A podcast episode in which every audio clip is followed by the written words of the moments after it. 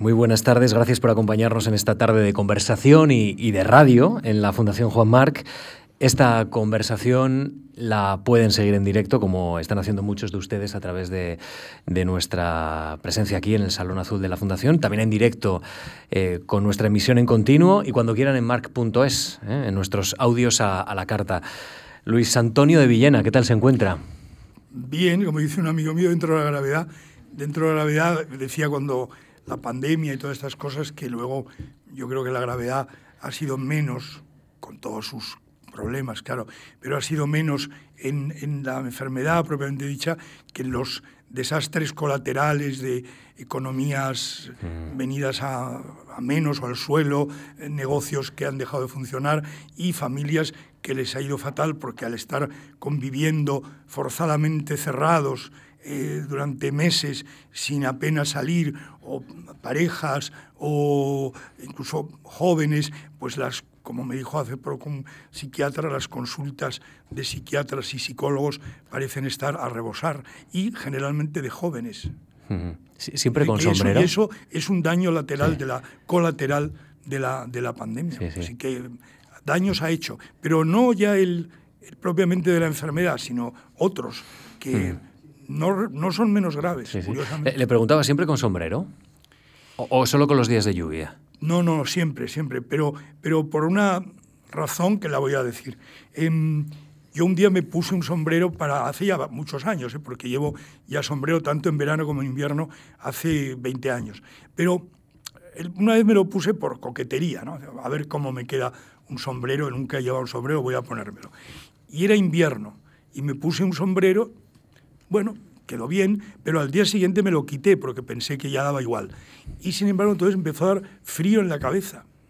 Yo nunca había tenido frío en la cabeza y empecé a sentir frío en la cabeza. A partir de ese momento ya me puse el sombrero porque tenía frío en la cabeza en invierno y porque el sol en verano nunca me sentaba bien. Así mm. que sombrero. Lo que, lo que tiene que ver el sombrero. Mire, usted es poeta, es narrador, ensayista, crítico literario, traductor. Esto todos los que estamos aquí lo conocemos. Pero le quería preguntar, eh, ¿cómo está viviendo hoy estos tiempos tan revueltos? Eh, hemos entrado hablando de la pandemia, pero ahora otro virus recorre Europa, que es el virus de la guerra, el virus de la violencia, el virus del siglo XX que parece sí, que, no, bueno, ese, que no hemos conseguido combatirlo. Es muy antiguo sí. y lo que pasa es que ahí hay una historia evidentemente en este momento muy mala, digamos el, la imagen de, de Rusia, especialmente la imagen de Putin como personaje que además procede de la antigua KGB, que decir que ha sido, era un funcionario del, de la policía política del, de la Rusia soviética y por lo tanto le caen todas las sospechas de que es un personaje que ha trabajado en una dictadura, que ha contribuido a una dictadura y por lo tanto es un personaje execrable realmente. Pero ¿cuántos? Pues, en este momento nos fijamos en Putin, con razón, es un personaje execrable. Pero ¿cuántos políticos son execrables? Quiero decir que ahora Estados Unidos nos da una cara buena, pero claro, cuando destruyeron Irak y acabaron con muchísimas bibliotecas de, tablillas de barro cuneiforme y destruyeron Irak y no arreglaron nada, finalmente destruyeron, se marcharon y el problema siguió ahí. En Afganistán destruyeron, se marcharon, el problema siguió ahí. Mucho antes, la guerra de Vietnam, se, se, bombardeó a población civil, había niños desnudos corriendo por las calles llenos de las mordeduras de las bombas de Napalm. Claro, entonces es muy difícil que los Estados Unidos trate de dar lecciones de civilidad y de, de, de, haber sido campeones de la paz, porque históricamente no lo han sido. ¿Y hoy le inquieta la posibilidad de una guerra? Esto, Yo esto no estaba que, bueno, en nuestro imaginario. Es que una guerra no hemos dejado. Yo hice un artículo hace dos, dos domingos que hablaba de esto, ¿no? que hoy tendemos a ver como que los horrores, por ejemplo, de la Segunda Guerra Mundial, que son gigantescos, ¿no? Los errores, los horrores y errores de la Segunda Guerra Mundial fueron inmensos y pensamos, bueno, ya después de la Segunda Guerra Mundial no ha habido, quizá por aquello que dijo Einstein, ¿no? Cuando le preguntaron, ¿usted cree en la posibilidad de una tercera guerra mundial? Y Einstein contestó, mire, no sé si habrá una tercera guerra mundial, pero si hay una cuarta será con piedras. Es decir, dando a entender que lo habrían destruido, que ya una, con bombas atómicas, etcétera, se habría destruido todo. Y como ya no quedaría nada, si hubiera una cuarta guerra, pues habría que coger cascotes y como si fueran en trogloditas, tirárselos a, piedras unos a otros. Bueno, entonces pensamos, los horrores de la Segunda Guerra Mundial, que fueron inmensos y que vuelvo a decir, horroroso el nazismo, espantoso la, bestialidad, la, enfermedad mental de un personaje como Hitler o como otros nazis. Pero no olvidemos las bombas de Hiroshima y Nagasaki, que no eran precisamente un portento de civilización y donde se, se escenificó también contra la población civil una barbaridad, una inmensa barbaridad. Entonces, claro, dice, bueno, esto no lo ha habido después. No lo ha habido porque no ha dejado de haberlo. Lo que pasa es que en lugar de haberlo de una manera grande, como era mundial, ahora no es mundial, es por zonas. ¿No? Mm. Hemos tenido, hemos tenido, pues vamos, hemos tenido Vietnam, hemos tenido mm, Irak, hemos tenido Palestina, hemos tenido Afganistán, hemos tenido Ucrania, eh, o sea, mm, pero antes el, Chad, eh, en Centroáfrica, en el África Negra Central, ha habido muchos conflictos. Es decir, no ha habido, nunca han dejado de haberlos. y, en esta historia general de la lo violencia. Que diría es que cuando ah, Putin amenaza con las bombas atómicas y tal, eso sí que creo que es bla, bla, bla, por una razón, porque él tiene que saber, por muy loco que sea, y desde luego es un necio loco y megalómano, pero tiene que saber que los otros las tienen igual, hmm. que por tanto, si él lanza, los otros lanzan y adiós nos vamos hmm. todos. Lo cual quizá no estaría mal, porque la raza humana no ha demostrado ser muy meritoria. No sé si ya me está contestando la siguiente pregunta con, con esto, pero, pero eh, en esta historia general de la violencia y del comportamiento del ser humano, ¿qué papel juega la poesía? Se lo plantea un poeta. Hombre, la ¿eh? poesía jugaría. En el Día de la Poesía, por cierto. Jugaría un papel noble, ¿no? Es decir, ahí, digamos que en estos días ha salido también mucho, a raíz de lo de Ucrania, la idea de decir que el ser humano, hombre o mujer, aquí da exactamente lo mismo, claro, es capaz, ha sido capaz de las mayores aberraciones, de las mayores atrocidades, ¿no? Es que no, bueno, uno puede ver ya no películas, reportajes sobre eso, los campos de, exterminio nazis, pero puede ver sobre las bombas de Hiroshima y Nagasaki, cómo intentan curar a los que están eh, quemados, quemados además con, con uranio, con radiaciones. Bueno, em, las bestialidades que ha hecho la, la raza humana, la condición humana, son innúmeras. Y claro, dices, bueno, entonces yo decía en un artículo, hay Hitler vale Leonardo da Vinci, es decir, la, un Hitler es perdonado porque existe o puede existir o ha existido alguien como Leonardo da Vinci. Yo creo que es una pregunta impropia, pero que mm, nos hace ver que hay un lado, el lado del arte, el lado de la ciencia, si se quita a veces la, la la práctica de la ciencia, ¿no? o sea, las, las, aplicaciones prácticas de la ciencia, la teoría de la ciencia, el arte, la posibilidad del arte, el arte como pintura, como escultura, como literatura, como poesía, todo eso es el lado bueno de, de la condición humana, incluso cuando se están contando cosas duras. Cuando el arte cuenta cosas duras, es el lado más positivo de la condición humana, en tanto que el otro, pues, es que es terrible, pero es un lado donde el ser humano nos retratamos como, como algo terrorífico, terrorífico y cuya, cuya abolición no tendría por qué lamentarse. La abolición de esa, de esa caterva que ha sido capaz de esas locuras, pues tendría su sentido también. Pero viene después otra pregunta, que ahora se hace más gente porque eh, creo que todos habremos notado que la política, a pesar de que parece inevitable, está un poco de capa caída. Es decir, yo no oigo hace mucho tiempo hablar bien de, políticos.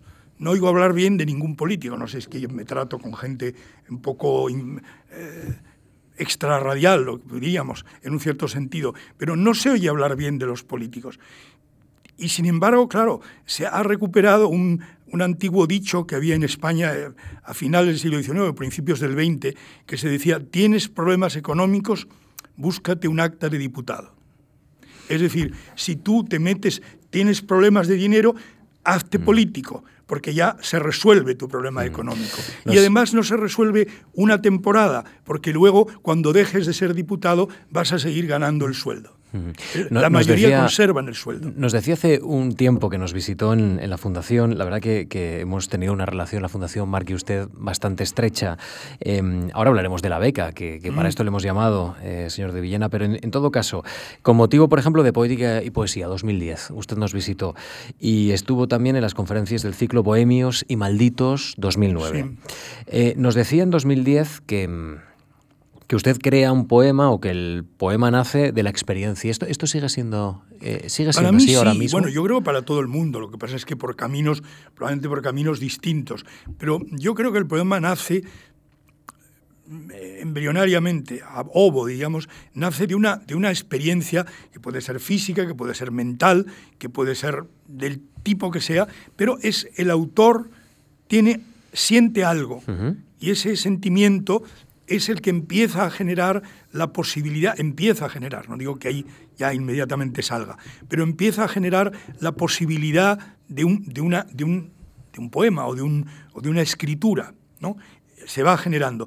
Luego, esa experiencia que pongamos es que ha visto un paisaje, cosa muy tópica, que ha visto un paisaje muy hermoso, pues eso es solamente un ingrediente, porque a la experiencia de la visión del paisaje se puede unir después las lecturas que ha hecho, por ejemplo, de poesía romántica alemana, donde eh, la naturaleza tiene mucho, eh, mucho significado, o puede unirse a cuadros, cuadros de pintura donde aparecen paisajes.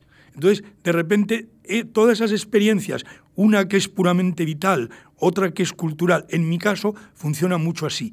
Yo uno experiencias vitales y experiencias culturales. Y eso no es algo que me haya propuesto, que sea una mm, eh, formulación teórica, sino que desde muy jovencito me empezó a pasar así.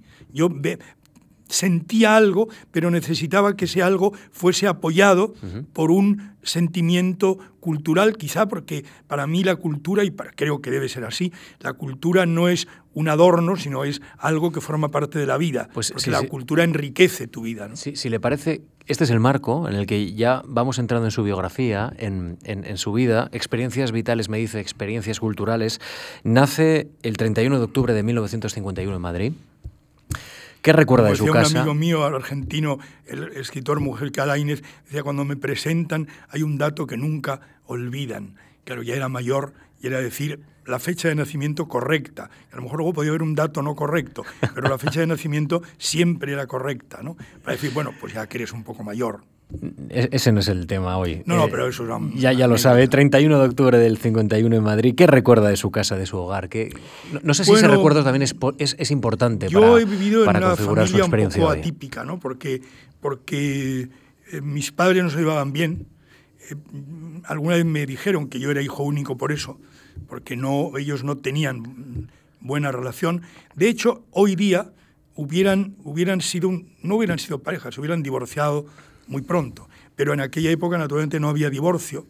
Y entonces tuvieron que, vamos, mi madre especialmente tuvo que aguantar porque mi padre tenía diversas señoras a las que mantenía. Tres.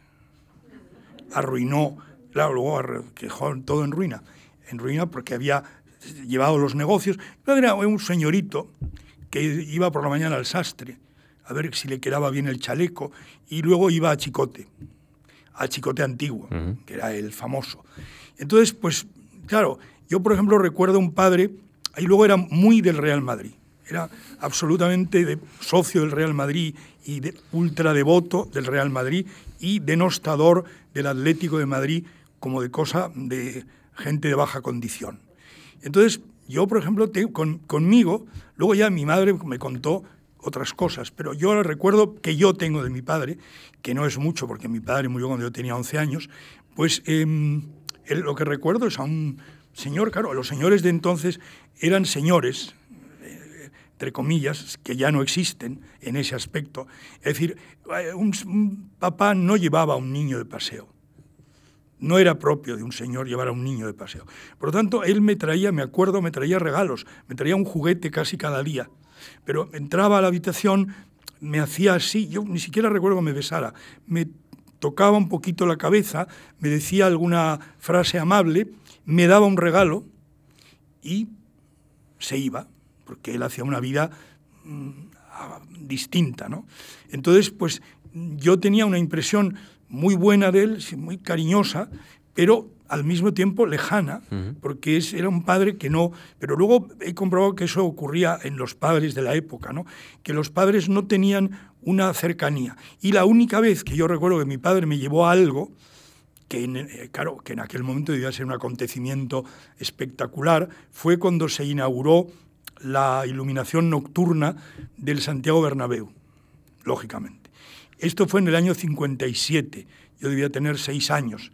Y entonces Solo recuerdo, no sé ni quién jugó con quién ni nada, porque a mí nunca me ha gustado el fútbol, pero mm, recuerdo que estábamos allí, que todo estaba a oscuras y que de repente, de golpe, ¡pam!, se iluminaron. Hoy a lo mejor sería una iluminación pobretona, ¿no? Pero en aquel momento, pues era una, una iluminación inmensa y yo recuerdo ese momento, a los seis años, con mi padre, la iluminación del Bernabéu. ¿Y ese fogonazo es poético? ¿Fue poético ese fogonazo? No, no porque yo en ese momento no sabía lo que era poético.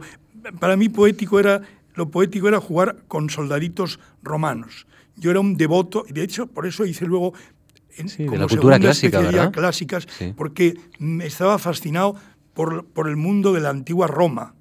Y siempre alguna vez he dicho que era una lástima que, que en España no hubiéramos seguido siendo romanos, es decir, que el imperio romano no se hubiera terminado. Y esto que parece una broma, no es una broma, porque Europa, cuando el imperio romano se deshace, no ha dejado de buscar la creación de esa unidad que era el imperio romano. Ya desde la Edad Media con Carlomagno, ¿no? el Sacro Imperio Romano-Germánico, ya era una búsqueda del imperio romano. Y podemos decir que la comunidad, eh, la Unión Europea actual, de alguna manera tiene la búsqueda de, esa, de ese imperio romano que mm. se deshizo. Cayó en sus manos una mitología griega divulgativa y, ahí empezó a cambiar todo. Y, lee además a Francesco Petrarca, una biografía, y ese momento también es muy importante. Usted tiene 15 años y ahí se asoma la cultura clásica verdaderamente. Claro, bueno, en, el manualito, que no recuerdo, pero que era un manualito muy normalito de, de mitología clásica, pues claro, me gustaba todo aquello de los, de los dioses paganos, grecolatinos, y claro, yo estudiaba aquí, en el Pilar, en un colegio de, no de curas, pero de religiosos, marianistas, y pues estaba, ahí teníamos una saturación en la época de, catolicismo. Yo no soy católico, pero puedo hablar muchísimo del catolicismo porque lo he vivido mañana, tarde, noche y madrugada, como dice la copla, durante muchos años. Entonces, pues el, mundo pagano me sacaba de esa sobredosis de, catolicismo que tenía y que realmente a mucha gente le hizo volverse en contra precisamente por el exceso, ¿no? De, que tenías que ir a, mm, dos días a misa, había un día que había que ir a confesión y si no ibas a confesión, que no podía ser obligatoria, pero casi, porque si no ibas a confesar, el cura te miraba como diciendo que qué ocurría para que no fueses a confesarte, porque no pensaba que estabas em, impoluto en la perfecta pureza, sino que no ibas por algún motivo. Y luego, claro, se hacían esas triquiñuelas de que el alumno iba como a confesarse, pero en realidad se perdía por los, como el colegio era muy grande, se perdía por los pasillos y no iba a confesarse. Pero en fin, eso me llevó al mundo clásico que me gustaba porque me gustaba más los dioses paganos que el catolicismo. Y luego lo de Petrarca es curioso, porque yo he sido siempre muy lector de biografías y no sé cómo cayó una de Petrarca que tenía una singularidad, porque no era muy grande tampoco, pero tenía la singularidad de que incidía mucho más, como por cierto es verdad en la vida de Petrarca, incidía mucho más en la labor humanista de Petrarca que en su poesía en italiano, porque la poesía en italiano es la parte más pequeña de la obra de Petrarca, eso lo saben pocos. La mayoría de la obra de Petrarca es en latín, incluso como poeta. Cuando se dice que a Petrarca le coronaron poeta, es decir, le pusieron una corona de laurel en Roma, en una Roma que no era la antigua, pero donde había una parodia de, de, lo que había sido el Senado, y ahí lo coronan poeta, lo coronan poeta por un poema latino, en exámetros latinos, llamado África, que es un poema en latín, es decir, que cuando Petrarca coronado poeta, coronado poeta porque escribía en latín, lo italiano quedaba en ese momento en segunda fila. Entonces, claro, como se hablaba mucho en la biografía de que Petrarca era un humanista, que buscaba la cultura clásica, que había recorrido monasterios de muchas zonas de Europa buscando manuscritos, buscando pergaminos, manuscritos copiados por monjes mucho antes, con libros que no se conocían. Por ejemplo, Petrarca descubrió muchas obras de Cicerón, muchos discursos y obras de Cicerón los descubrió Petrarca, sin él no se hubieran conocido. Descubrió las elegías de Propercio, que son uno de los grandes logros de la, poesía latina. Entonces, de repente eso me gustó mm. mucho mm. y me, metió en el cosa del humanismo, pero al mismo tiempo, claro, decía, bueno, y Petrarca además tuvo una mm, muchacha, jovencita, gentil, muy muy hermosa, que fue un amor platónico, eh, que era la parte que venía del, mundo de los trovadores, llamada Laura, que luego murió, por eso hay las poesías escritas en vida de Laura y en, después de la muerte de Laura, que curiosamente luego se ha hecho una, no broma, porque es verdad, Laura se casó no con Petrarca, porque para Petrarca era solamente un, un mito eh, en el aire, inmarcesible. Laura se casó con un familiar del marqués de Sade. Y entonces Laura se llamó, ella se llamaba Laura de Noves, como, como apellido digamos, de soltera. Pero de casada se llamó Laura de Sade, en francés era Laure de Sade. Es decir, que resultó que la Laura de Petrarca mm, terminó siendo pariente del marqués de Sade. Vuelvo a usted, curioso. Vuelvo a usted para preguntarle, eh, ¿Por qué estudió seis años de chino siendo tan pequeño? Por afán estrambótico. Yo creo que en mí la, siempre he querido ser un poco diferente. No, no me gusta, cuando va todo el mundo a un sitio, yo no voy. Eh, si todo el mundo sale a la vez, no voy. Yo el día que no Era un pensamiento estratégico. Hoy, estudiar chino es estratégico para muchas ah, familias. No, no, sí. De hecho, yo tuve fugazmente, porque teníamos distinto nivel, ella, ella más que el mío, de compañera a la que hoy es que era la hija es la hija del, arquitecto Fisac. Taciana Fisac fue, empezó, no, empezamos a estudiar chino a la vez, solo que ella ya había estudiado antes, pero entonces sabía mucho más que yo. Y ahora es la jefa del Ministerio de Asuntos Exteriores. Es una mujer que habla chino perfectamente. De hecho, si viene el presidente de China a hablar con el rey, la única persona que va a estar delante es ella que sabe que va a oír en chino y le va a hablar en español. Lo curioso es que esta mujer, que sabe tantísimo, no ha escrito, o sea, no tiene obra escrita, pero su conocimiento de, del chino es enorme. Bueno, llegamos a, la escuela de idiomas en el año 69, yo tenía 18 años apenas, justo recién cumplidos, a estudiar chino. Ella sabía, yo no. Entonces el profesor, que era un chino eh, exilado, un cura, pero los curas chinos, como son confucianos, es el único cura que no hablaba de religión nunca, aunque llevaba clergyman, pero no hablaba de religión porque los chinos tienen el sentido confuciano, donde se toma una... Si uno se hace cura, no para ser cura, sino para ser respetado. Entonces eso le daba, le daba respeto. Y el hombre hizo, se llamaba Yuan Xinyu, pero se decía llamar Pedro Yuan, porque se ponen nombres mm. occidentales. Pero el, el apellido era Yuan, y Yu es el nombre, o sea, Yuan Yu, pero en chino se pone primero el apellido y luego el nombre. O sea, Mao Zedong, el Mao es el apellido y Zedong es el nombre. Bueno, este señor, que era un hombre muy agradable y que hablaba con acento chino, claro, con las L's, estas que a veces se, se usan como de si fuera broma, ¿no? Que el chino dice, pues si iremos en un barco de vapor, en un barco de vapor, pues que hablan así realmente. Bueno, entonces, eh, él vio que nosotros teníamos más otro chico que había más mayor que yo, éramos tres nada más. Y los tres teníamos, o sea, para estudiar chino éramos tres, exactamente tres. Y además los tres teníamos un distinto nivel, por lo cual no nos podía dar clase a la vez, porque teníamos niveles de conocimiento de la lengua muy distintos. Y el hombre hizo pues algo que no sé, que realmente es muy insólito y muy generoso y muy bien. Y es que nos dio clase particular, a cada uno nos daba la clase que nos correspondía. Y yo empecé y estuve muchos años estudiando chino hasta que me daban una beca para ir a Taiwán, porque entonces no había todavía relaciones con la China comunista. Y entonces las hubo muy poco después, pero en ese momento no las sabía y tenía una beca para ir un año a estudiar a Taiwán. Claro, como no la pedía nadie, pues me la daban. Y yo la, había tenido uno de los que estudiaba conmigo. que se, hizo amigo y que luego tradujo a Confucio para Alfaguara, a los clásicos de Alfaguara. Y bueno, yo iba a ir. Lo que pasa es que de repente, como yo estaba metido en muchas cosas, es cuando estaba terminando los estudios de clásicas y yo de repente, yo estudiaba griego y latín, griego y chino a la vez. Y entonces, de repente se me ocurrió, y yo voy a Taiwán, pero en Taiwán, suponte que en un momento dado me da por leer a Sófocles. ¿Y dónde encuentro Sófocles en Taiwán? Porque yo imaginaba que allí sería todo chino y no habría más que chino. Y entonces no fui.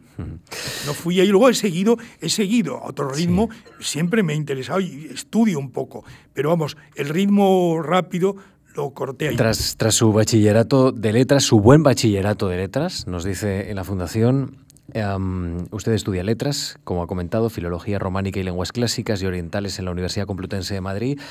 Eh, en 1971. Bueno, orientales era, no eran la Bueno, luego fue en la universidad, porque empezó en la escuela de idiomas y luego seguía, pero no era universitario porque esa, eso no existía como carrera. Lo que pasa es que después de haber estudiado chino en la eh, Escuela Central de Idiomas, luego hubo un profesor que daba clases de chino, el que yo me correspondía, que lo daba en la autónoma, en la Universidad Autónoma, pero no era una carrera universitaria. Eh, en, aquel momento, cuando hablábamos de Petrarca, usted estaba más bien orientado al ensayo, reconoce. Eh, leyendo a Manuel Machado y a otros poetas se da cuenta de que lo suyo es la poesía. Bueno, pues en 1971, en el momento en el que estamos, publica sus primeros poemas en la antología de Antonio Prieto y su primer poemario. ¿Usted ahí ya se sentía poeta? Es decir, ¿ya sabía que quería dedicarse a la poesía? Sí, yo creo que ahí ya sí, pero ahí, es decir, en ese momento, esto fue a principios del 71 sí.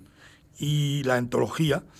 Yo ahí sí, ya es decir, desde lo que escribía desde finales de del 70, que tenía pues recién cumplidos 19 años, ya con 18, 17, 18 años ya empecé a escribir cosas las de 17 no valen nada, pero yo ya hacía como ejercicios y sí ahí me sentía poeta. Yo creo que empecé a sentirme poeta, aunque había escrito cosas antes, pero puramente retóricas, casi como, como juegos retóricos.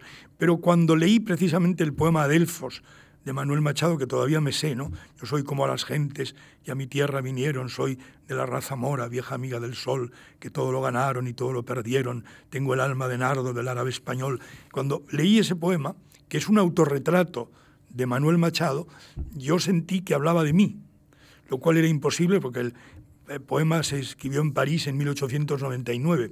Y yo, sin embargo, lo leí en mi habitación de estudiante solo y lloré lloré, se me saltaron las lágrimas, porque eh, entendía que ese poema era yo, que hablaba de mí. Y ahí es cuando entendí la intensidad de la poesía, lo que es verdaderamente lo que tiene de hondo la poesía, ¿no? que transforma, que transforma por dentro, es como una, como una llama o como una turbulencia que entra dentro de ti y te, te exalta y te mejora de alguna manera. ¿no? Y ella entonces allá pues sí, me sentía poeta. Lo que pasa es que no me sentía poeta como algo exclusivo, como que poeta nefelibata, digamos, el tipo Rubén Darío que está viviendo en las nubes. No, me sentía que podía hacer muchas otras cosas, pero que eh, escribir poesía y leer poesía siempre iba a ser. sobre la relación personal con la poesía, siendo tan joven, me ha llamado mucho la atención un, episodio. Eh, usted reconoce el único libro novísimo que admiré 1970 fue Arde el mar de, Jim Ferrer, del que nada supe cuando salió en 1966 porque yo tenía 15 años. Aunque alguna lectura posterior no me ha devuelto la vibración de entonces, usted reconoce, en 1970 Arde el mar era el mejor libro apasionado de la poesía española. Bueno, de la poesía que a mí me gustaba. Me, me gusta eso de vibración. Sí, es que es, lo que se nota. ¿Y, eso le ocurre ahora mismo también? ¿Sí? Sí, sí, si leo un poema que me gusta, inmediatamente... Eso resuena. Lo que pasa es que uno lee de los poemas que puede leer que de verdad te gusten y te hagan vibrar, pues son un 10%. Que lo bueno siempre es minoritario, siempre es poco. Entonces lees muchos que incluso que están bien, pero que simplemente están bien, dan igual, te gusta y ya. Pero los que de verdad te llenan producen como una vibración interior, te, satisfacen, eh, se escapan de ti, por decirlo de alguna manera. Es como un agua que crece por dentro y te desborda, te desborda a ti mismo. Entonces, en el tipo de poesía que a mí me gustaba en ese momento adolescente, con 18 años, 18, 19 años, mm, pues ahí cayó en mis manos Ar del Mar, y Ar del Mar en ese momento me pareció un libro estupendo porque era también era una poesía muy nueva en ese momento en España. Era después de tanta poesía social, ese, esa poesía novísima. Mm, había un poema donde decía, llegan aves de Persia, Kubla y Khan ha muerto. frente a la poesía es un arma cargada de futuro de Celaya, que está bien en, otro sentido, pero que la acompañó en la universidad, además. ¿verdad? muerto, a mí me, me, parecía estupendo. Y entonces ese libro me gustó mucho. Pero claro, hay que entender que es un libro muy juvenil. Es decir, que Jim Ferrer escribió ese libro con 20 años, 20, 21 años. Cuando se publica, él tiene 21. En el 66 él tiene 21. Es decir, es un libro escrito como con 20 años, más o menos. Y, y por lo tanto, claro, aunque yo creo que es uno de sus mejores libros todavía hoy día, creo que es uno de sus mejores libros, pero cuando uno lo vuelve a leer, inevitablemente se da cuenta que es un libro bueno, a lo mejor, a lo mejor voy a decir ya lo mejor de Inferrer, pero que es un libro muy juvenil, claro. ¿Usted se siente encuadrado en una definición cuando le plantean, usted es de la generación de los novísimos, ¿usted se siente cómodo con, bueno, con no me siento cómodo por una razón, porque efectivamente yo estoy en esa generación, empecé a escribir en ese momento. Ese tipo de poesía, cuando yo era jovencito, me gustaba. Me gustaba plenamente. Y mi primer libro, Sublime Solarium, publicado cuando yo tenía 19 años, está en esa línea. Entonces, mm, hombre, lo que pasa es que todo eso después mm, ha estallado por mil caminos diferentes, ha sido rebasado, ha sido superado, ha sido extendido, así, yo he seguido muchísimos otros caminos poéticos, pero digamos como inicio, mm, yo nunca he cantado la palinodia de decir que hay algún compañero generacional que sí cantó la palinodia de decir que eso había sido un, como un pecadillo de juventud. Yo no, Creo que no, que yo estoy muy contento de haber estado en ese momento y de haber pertenecido a ese tipo de poesía que era lo nuevo y al mismo tiempo lo nuevo muy culto. Por ejemplo, eso es una de las cosas que hoy yo echo de menos en muchas jóvenes. ¿no? En mi generación todos teníamos una sed de cultura absoluta. Yo, por ejemplo, cuando mm, salía de, la universidad, mm, incluso todavía creo que el último año del colegio, Mm, daba vueltas por librerías, pero por lo menos visitaba tres librerías en un día. Actualmente no compraba muchos libros, porque no tenía mucho, pero a lo mejor raro era el día que no me compraba un libro. Realmente un libro de bolsillo, no caro. Los caros ya eran para otros momentos. Pero, entonces, pero aunque comprara uno, pasaba por los estantes, ojeaba libros, mm, veía, me enteraba, libros que a lo mejor no compraba, pero sabía lo que eran porque los había ojeado ahí en, la librería, porque había una sed de cultura que te llevaba igual a los libros que a, una, que a, la filmoteca, a ver, a ver películas que tenías que haber visto, o sea, había como una sed de que, tu, de que tu personalidad se expandía también a través de la cultura. Es decir, que insisto, que la cultura no era un adorno, era una expansión de tu yo y te hacía, por lo tanto, más persona, más firme, más mm, inteligente, más sensible. Es como decirte, si te enamoras y no has leído poemas de amor, tu grado de enamoramiento será peor que si has leído poemas de amor. Porque si has leído poemas de amor, añades a tu sentido del amor es otro que te dan los poemas. Nos vamos, a, nos vamos a acercar a 1980, que es el momento en el que se cruzan los dos caminos, el personal de, de Luis Antonio de Villena y también el de la Fundación Marc. Antes, algunas referencias biográficas interesantes, por ejemplo, Em, en el 72 comienza a publicar críticas de cine, literarias en la revista Proemio. En el 74 amplía la revista Ínsula, El Ya, Informaciones, es decir, que, que va abriendo ¿no? Eh, el campo. En el 78, edición definitiva de El viaje a Bizancio. En 1976 publica la introducción de la obra de Manuel Mújica Laínez. Y en 1979 comienza a colaborar con el diario El País. Llegamos a este cruce. cruce en el 76, el mismo año que se fundó el periódico, gracias a José Luis Cano, que era el director, bueno, el secretario, pero era como el factotum de Ínsula, y que la familia Ortega Gasset, que en ese momento tenían mucho que ver con el país, la familia Ortega le pone a, a Cano como uno de los que controlaba la sección de cultura del periódico. Y entonces yo siempre recuerdo, porque además, es una pequeña anécdota, mm, yo escribí la primera cosa que escribí en el país en el año 76, a poco de, estrenarse el periódico, fue una crítica literaria a un libro que acababan de reeditar en Turner, de un libro del 27, que era de Moreno Villa, Jacinta la Pelirroja. Eh, Jacinta la Pelirroja, como alguno puede recordar, es la historia de una mujer muy moderna, en ese tiempo, eso a finales de los años 20, una mujer muy moderna que hace deporte. Y entonces yo titulé el libro, titulé el artículo, algo así como La imagen, imagen de una sportwoman. Pero claro, sportwoman no es que no tenga traducción, es que en los años 20 era una palabra hecha para indicar a una mujer deportista. Evidentemente, sportwoman se traduce y debe traducirse por deportista, normalmente. Pero en ese caso, al tratarse de una mujer de, los años 20, podía haber quedado Sportwoman. Me lo, me lo quitaron. Y, pusieron efectivamente diario de una deportista o retrato de una deportista y me pareció peor. Bueno, en la convocatoria de 1980 propone esta fundación una ayuda para un libro de poemas llamado, usted sitúa inicialmente, Huir del invierno. Es una obra que recibe además el Premio Nacional de la Crítica después.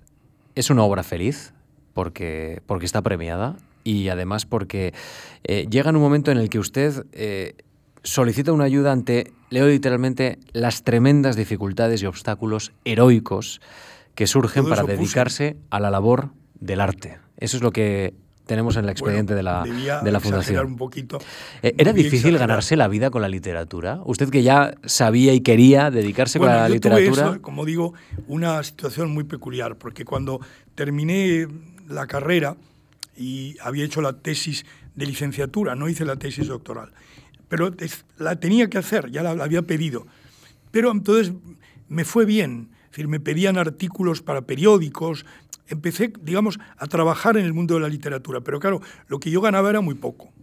Lo que ganaba yo. Lo que pasa es que vivía en una familia que tenía dinero y entonces mi madre, mi padre ya había muerto, mi madre decidió, mi madre vio que yo pasaba las tardes trabajando en casa. Este, luego por la noche me iba, pero en la tarde estaba toda la tarde trabajando. Entonces, y además publicaba artículos, había publicado libros, ya dos o tres. Entonces mi madre vio que, que yo no, digamos que no era un inútil, que aquello tenía su sentido, que yo trabajaba y que además ese trabajo daba sus frutos creativos, eh, monetariamente hmm. escasísimos. Pero entonces mi madre pues me daba el dinero que yo necesitaba. Quiero decir que en ese momento si yo tenía 100, 30 me lo ganaba y 70 me lo daba mi mamá. Y por ese sentido probablemente yo exageré, pero, exageré, pero no es mentira, ¿eh? exageré que en efecto en España ganarse la vida como, como artista, como creador, como, como escritor, es muy difícil. Y lo ha sido siempre. La famosa frase de, de Larra de escribir en España es llorar. Eh, o sea, yo lloraba ahí un poco, ¿no? Lloraba, pero lloraba con ese sentido. Y yo quería, no me hacía falta el dinero porque tenía el de mi casa que no puedo decir que me hiciera falta, pero sí tenía la sensación de que yo tenía que ganar mi propio dinero, porque yo trabajaba y por tanto como trabajador tenía que ganarme mi propio dinero. Y sin embargo lo que ganaba, y eso que escribía en periódicos, que es lo mejor pagado, lo era lo mejor pagado, pero no me daba, como digo, como mucho el 30% tenía ahí. Y entonces de ahí, bueno, yo había conocido a través de un poeta que empezó a ser muy amigo mío y que fue amiguísimo, Francisco Brines, conocía a, Francisco Nieva, a Paco Nieva. Y Paco Nieva era jurado, si no recuerdo mal, era jurado de la, de la Fundación Marc para dar estas becas. Y Paco Nieva me dijo un día, de los que nos vimos con Brines, me dijo, ¿por qué no te presentas? Eso está muy bien, está bien pagado, es una cosa seria, es decir, hizo un elogio de la, de la fundación y en, en ese tiempo yo había oído nombrar las becas que estaban como algo muy bueno. Usted se entera por la prensa, de hecho. No, me entero por Nieva. Sí, sí, pero... Bueno, no, me entero, me entero que existe, me entero que existen las becas, sí. Por, eh, por un anuncio en prensa. Sí. Es, eso es lo que recoge el, sí, sí. Vamos, y, luego ya, claro, creo que no pondría lo de Nieva entonces, porque como Nieva estaba claro, Para no condicionar, ¿no? Para no condicionar. Además, no dependía de él. Eh, en todo caso, exclusivamente, pero él, él me animó, él es el que me animó, me presenté, me la dieron y ya entré en esa dinámica, que era muy bueno porque era tener durante un curso un sueldo. E, en esa memoria de la Fundación hay aproximaciones interesantísimas. Por ejemplo, voy a leer otra parte. Eh, solicita la ayuda. Eh, su anterior libro, Hímnica, plantea, demostraba que está en el centro usted de un nuevo camino evolutivo en la creación poética ese libro, usted sostiene, era un canto a la belleza, ahora con Huir del invierno buscaba el sur, el calor de su cultura, la búsqueda de otra realidad. Y añadía, un proyecto, un proyecto poético vivo. Siempre he deseado el sur, he descubierto que esa palabra no solo era latitud y una geografía, sino mucho más, una sensibilidad, una tradición y varias y complementarias culturas. Sí, hasta, una, hasta una cosa moral, ¿no? Entendía que en ese sur había una tolerancia moral mayor que la que había en el, en el norte. Eh, eh, eso lo plantea. ¿Encontró el sur en su vida? Sí. Era, no siempre, pero en ese momento contaba mucho. Y puedo contar alguna anécdota.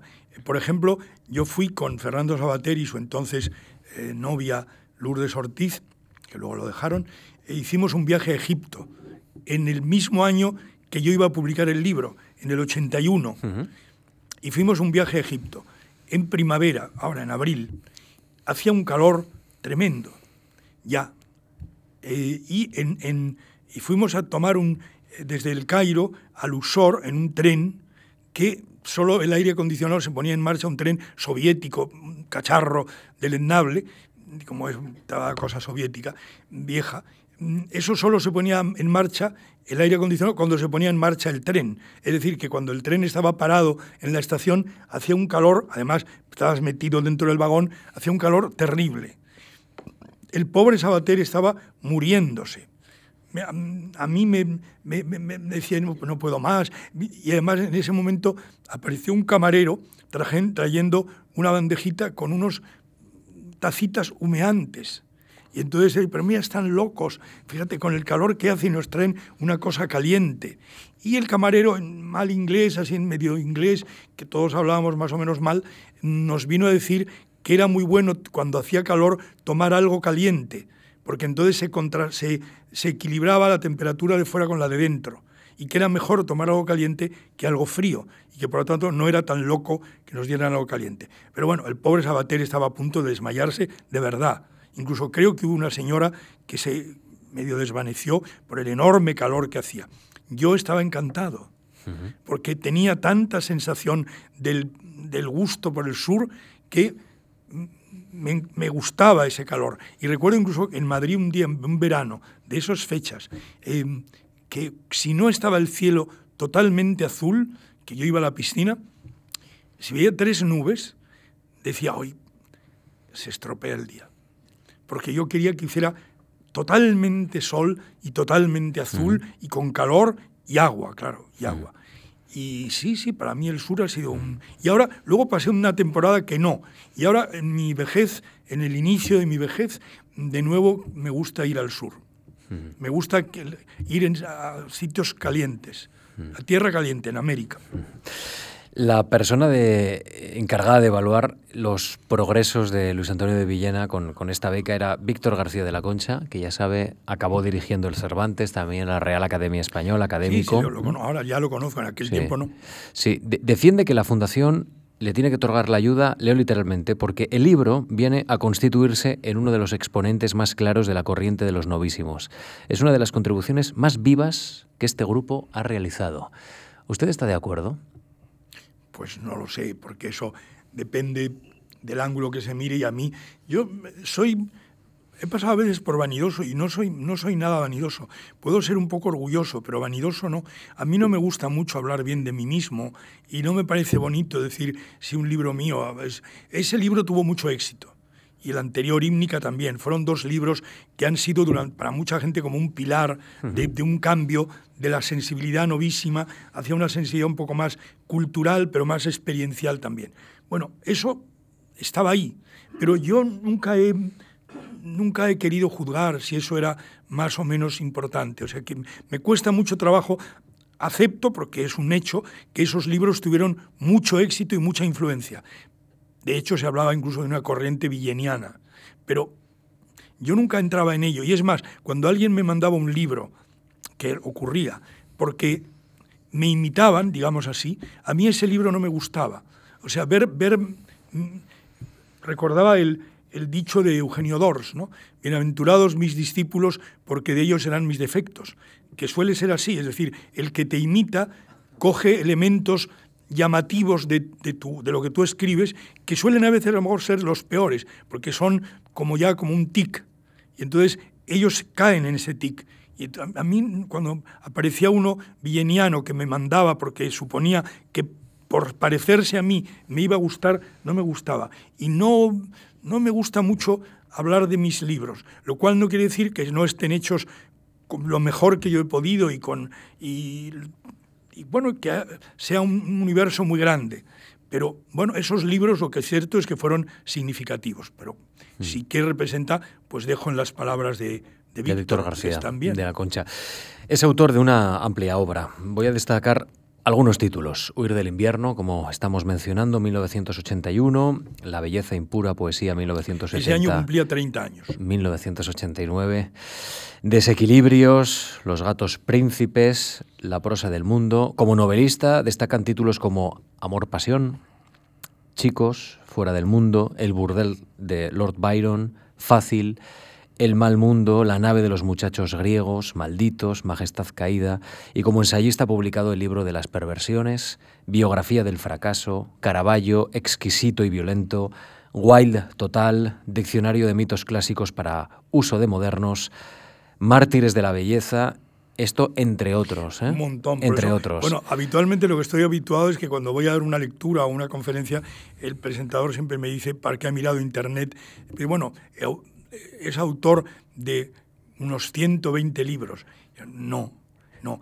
120 libros puede haber entre reediciones, antologías, pero no tengo 120 libros. Pero a lo mejor sí tengo 80, quiero decir, que ya es, que es mucho. y, tres volúmenes de memorias. Y tres volúmenes de memorias. Es decir, que tiene perspectiva bien de lo que ha ocurrido en su vida, ¿no? Y, también lo ha pasado por ese tamiz de la memoria. Me ha gustado, yo como he dicho al principio, antes creo que ha salido, yo he sido siempre muy lector de biografías. Me gusta mucho leer biografías. Entonces, claro, era mm, cantado de alguna manera que llegado un momento iba a escribir memorias. Se pararon en el último tomo que salió en el 2019, termina en diciembre de 2018.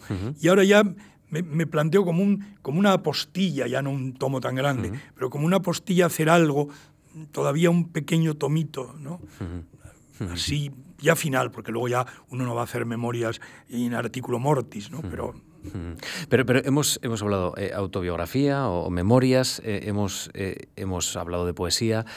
Acabo de mencionar ensayo y acabo de mencionar novela. ¿La novela le llega o le permite llegar a otros territorios que la poesía no? ¿Es más completa la poesía? En fin, ¿cómo, cómo vive usted esa dualidad? Bueno, yo intento meter poesía en la novela. de hecho, muchas novelas de las que yo he hecho creo que tienen un elemento que se puede llamar novela lírica, ¿no? Una novela que pretendo que la prosa se impregne un poquito de poesía. Pero lo cierto es que la novela y la poesía son dos cosas muy complementarias, pero claramente diferentes. Y que en la realidad, no digamos que es mejor ni peor, no voy a entrar en eso, que sería larguísimo, pero lo cierto es, y me refiero a las causas que generan lo que voy a decir, sería muy largo, pero lo cierto es que los lectores de novela son muchísimos más que los lectores de poesía. Eso no es no estoy diciendo, como digo, las causas de ello, que serían complejas, sino el hecho es así. Por ejemplo, mi propia madre, em, que leía mucho, era muy buena lectora, mis libros de, y que leía lo mío, pero los libros de poesía los leía por encima, para darse una ideita. Sin embargo, las novelas las leía perfectamente bien. Y cuando tenía algo que reprocharme, porque según ella decía algo que no debía haber dicho, em, siempre era en libros en prosa. Porque ella era muy lectora, pero era lectora de prosa. Y la poesía, pues, le gustaba un poquito, pero no, no lo seguía tanto. No, no era tan capaz de leerse el libro de poemas y, sin embargo, que era mucho más breve, pero claro, que exige leer poema por poema, no se puede leer seguido, como, como, como, a veces una novela, y sin embargo las novelas y libros de historia, le gustaba mucho la historia, eso lo leía. Entonces, claro, el leer, escribir prosa, novela o ensayo, documental, siempre propendiendo a lo literario, es decir, que no sea algo académico que aburre o que es un estilo demasiado seco, no, poner un estilo literario, un estilo ameno, un estilo que guste al lector, pero es cierto que escribiendo eh, novela y ensayo se llega a muchos más lectores que en poesía. Digamos que lamentablemente, o no, pero Mm. Es, así. Mm. Ha recibido el Premio Nacional de la Crítica de Poesía en 1981 por, por esta obra vinculada a la Fundación, el Premio Azorín de Novela en 1995, el Premio Internacional Ciudad de Melilla de Poesía, el Premio La Sonrisa Vertical de, Narrativa Erótica 1999 y el Premio Internacional Generación del 27, concedido en 2004 por, por citar también algunos galardones. Mm. ¿Estos reconocimientos son importantes? Bueno, pues mira, entonces eran más importantes, lo estaba hablando antes ah, de, empezar, digamos, antes de empezar la sesión, estaba comentando, hablaba de premios.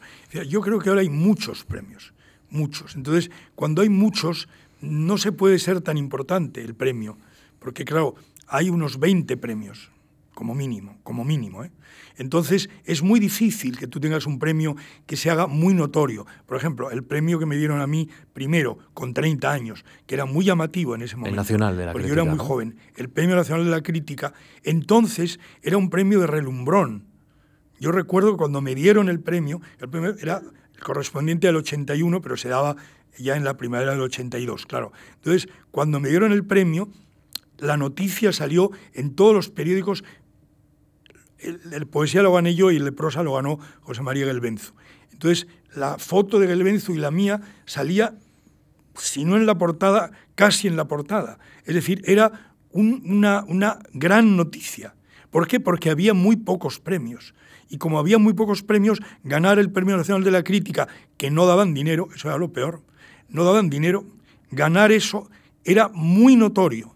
Hoy sigue habiendo Premio Nacional de la Crítica, apenas se habla de él, apenas existe, existe, pero quiero decir, apenas existe porque no se habla de él. ¿Pero por qué? Porque la comunidad de Andalucía ha hecho el premio de la crítica andaluza, la comunidad de Asturias ha hecho el premio de la crítica asturiana. Bueno, no es que esté ni bien ni mal, pero claro, le quitan, quitan fuerza, son como los, los chupones de un árbol. Si además de la, de la rama principal salen ramitas por los lados, pues la, la savia llega con menos fuerza arriba. Entonces, los premios han dejado de estar categorizados, se, han hecho demasiado triviales. Entonces, todo el mundo puede tener un premio. Si todo el mundo puede tener un premio, el premio empieza a dejar de valer. Ahora es relativamente sencillo hablar de erotismo, de homosexualidad y de una mirada también homosexual en la literatura. Eh, pero estamos hablando, eh, por ejemplo, en el caso de, usted de los finales de los 70, cuando da el paso y, mm. Y rompe muchos tabúes en una sociedad todavía muy hostil. Sí, sí, la verdad es que eso lo cuento porque mm, fue muy ingenuo. O sea, yo de alguna manera creía vivir un mundo, bueno, ya después de la muerte de Franco, pero yo había escrito ya poemas así, viviendo Franco. Y en ese momento pensaba que aquello, que algún poema se publicó en revistas como Papeles son Armadán, lo que llevaba Cela, que es, las revistas no tenían censura o tenían muy poca. Pero las editoriales sí, yo pensé, por este libro no se va a poder publicar, pero si como yo siento necesidad de escribirlo, lo meteré en un cajón y ahí estará. Sin embargo, estaba escribiendo el libro que era hímnica cuando murió Franco y ya por lo tanto el libro ya tenía mm, amplitud. Ya salió y efectivamente pues sorprendió a muchos que era un libro que por primera vez desde, desde Cernuda, en la generación del 27, se hablaba claramente de, de, una, de historias eh, homoeróticas. Y, luego a, mí, claro, me ponían como, eh, qué valiente, cómo te has atrevido, mm, que te ha quedado muy bien, pero has tenido mucha valentía.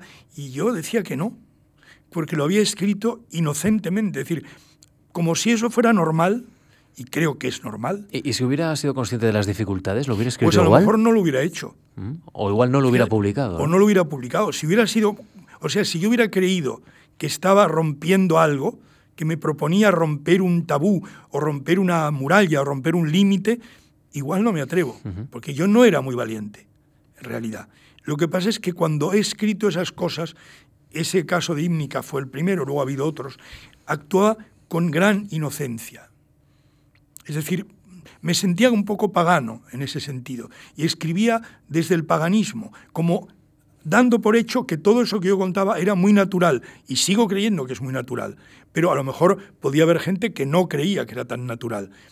Yo lo escribía y luego cuando ya se, se publicaba, se publicó y empezó a surgir eh, esa sensación de que era un libro especial, incluso dos personas muy notables poetas, uno Francisco Brines y otro Pablo García Baena, me dijeron que leer el libro les había hecho escribir cosas más claras respecto a su propia sexualidad, que lo habían sido más explícitos porque habían leído mi libro. Es decir, no es que yo les influyera, ellos ya tenían su mundo, su estilo, su orbe, lo tenían, ¿Qué les no influyó?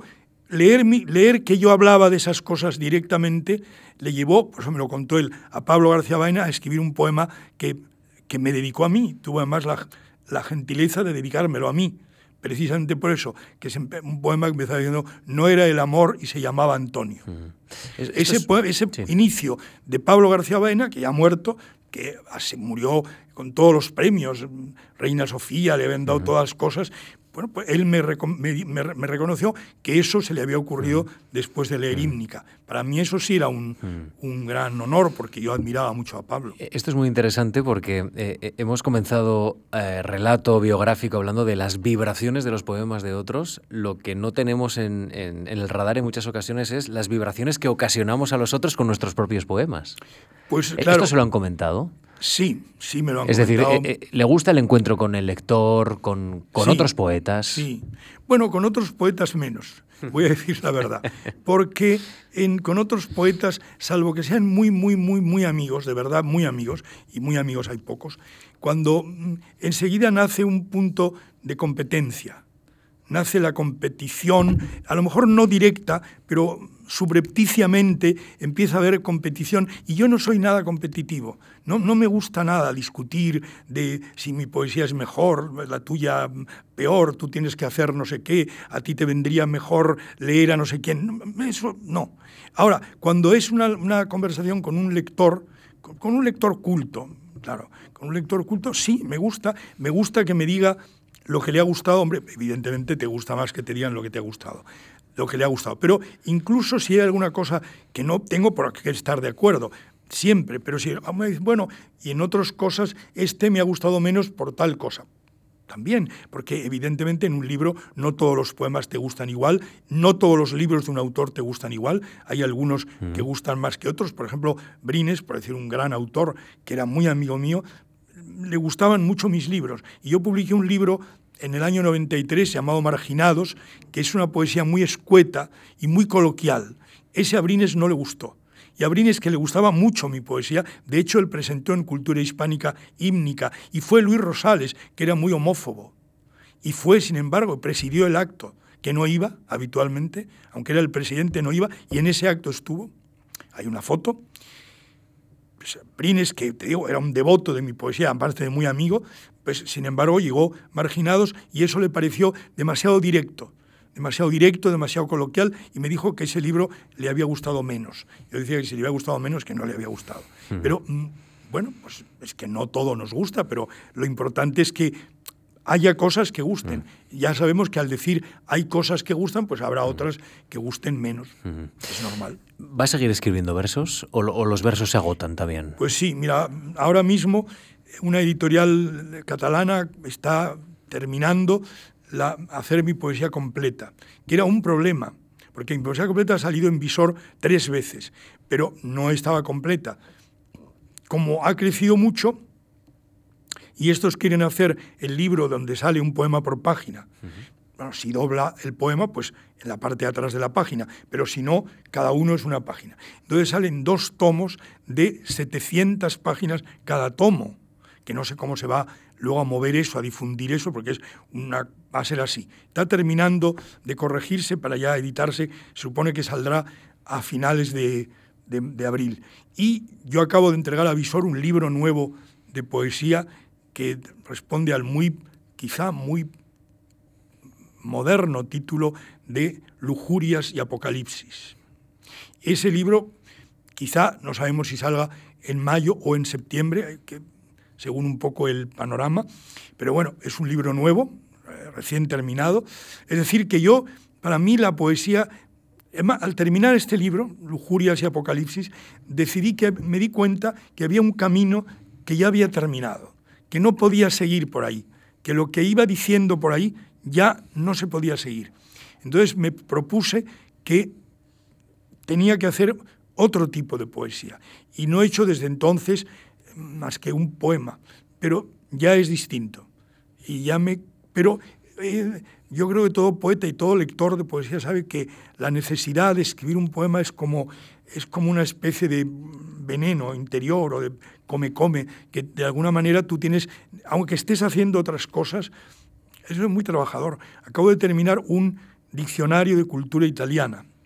Yo estudié italiano. Es un diccionario personal, evidentemente no es una enciclopedia, pero es hacer un tomo donde tú vas hablando de muchos autores, o pintores, o incluso a veces de, de comida, y eso invita a la cultura italiana. No es que hay este todo, no se puede buscar como el que va buscando cada entrada porque va a encontrar todo, no, va a encontrar una selección, pero esa selección personal le tiene que invitar a construir él su propio diccionario y por lo tanto al, al mundo de la cultura italiana que es gigantesco. Entonces, pues bueno, voy haciendo eso y hago poemas y, claro, es el, lo bueno y lo malo de que yo nunca he trabajado. Es decir, no he, no, no he estado empleado en ninguna parte. No he tenido nunca un horario. Ahora pienso que desgraciadamente, porque soy un viejo pobre. Soy un viejo pobre porque no he trabajado y por eso todavía no me he jubilado los casi 71 años. Pero claro, si me jubilo me van a dar una pensión miserable y entonces pues voy a tener que seguir. Yo ya me veo como, como el general Belisario de, de del imperio bizantino, ¿no? que decía dad limosna a Belisario. Claro, no, era dad limosna a cualquiera, sino dad limosna a Belisario, que ha sido uno de los grandes generales. Pero me voy a dad limosna a Villena. bueno, pues ha sido un, placer que, que hayamos podido conversar en esta tarde tan lluviosa con la que se inicia la primavera. Sí, claro, ha ¿Eh? quedado muy bien. Y es el día, y hoy y es el día, de, la poesía, A mí esas cosas me gustan, porque yo creo que tanto el día de la poesía como el día del padre, como el día del amor, son el día que tú quieras, son todos. Son todos o ninguno, pero son todos. Pero me parece muy comercial que haya un día del padre, un día de la madre, un día de la lesbiana o un día de la poesía. en todo caso ha sido un día perfecto para poder conversar. está muy bien. Una tarde. Está muy bien y te agradezco mucho la. Gracias de verdad y espero que al sombrero le haya interesado también la conversación. Sí, el Pregúntele, me ha fallado. He estado tan interesado en contestarte que se me ha olvidado hacer eh, el pequeño acto que estaba previsto de en un momento dado haberme puesto el sombrero para quedar un poco más de expectación. Interesante, ¿no? para quedar un poco más interesante.